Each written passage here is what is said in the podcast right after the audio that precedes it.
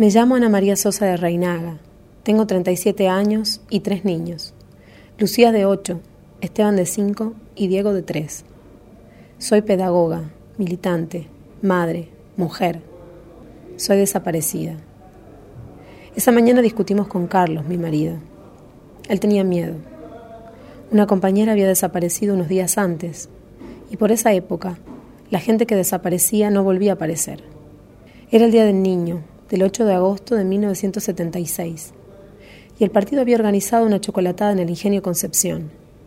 Pese a las protestas de mi marido, yo me fui igual, con Ángel Manfredi, el secretario general del PCR. Alguien nos marcó en esa reunión y nos secuestraron de ahí mismo con camiones del ingenio.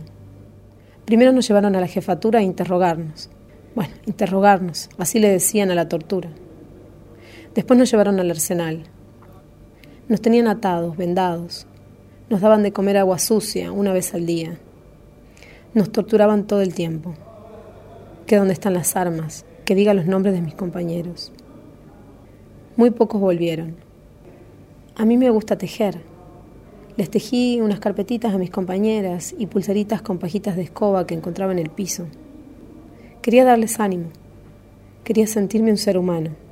Quería sentir que iba a volver a ver a mi marido, a mis hijos, a estar viva. Me encontraron 40 años después en el pozo de Vargas. Seguro creyeron que nunca nos iban a encontrar, que nunca se iba a saber, que nunca iban a pagar por lo que hicieron. Pero en estos 40 años hubo mucha gente que no se rindió, muchos que dedicaron su vida a la memoria, la verdad y la justicia. Y seguirán luchando hasta encontrar al último desaparecido, hasta recuperar al último nieto apropiado. Memoria, verdad y justicia.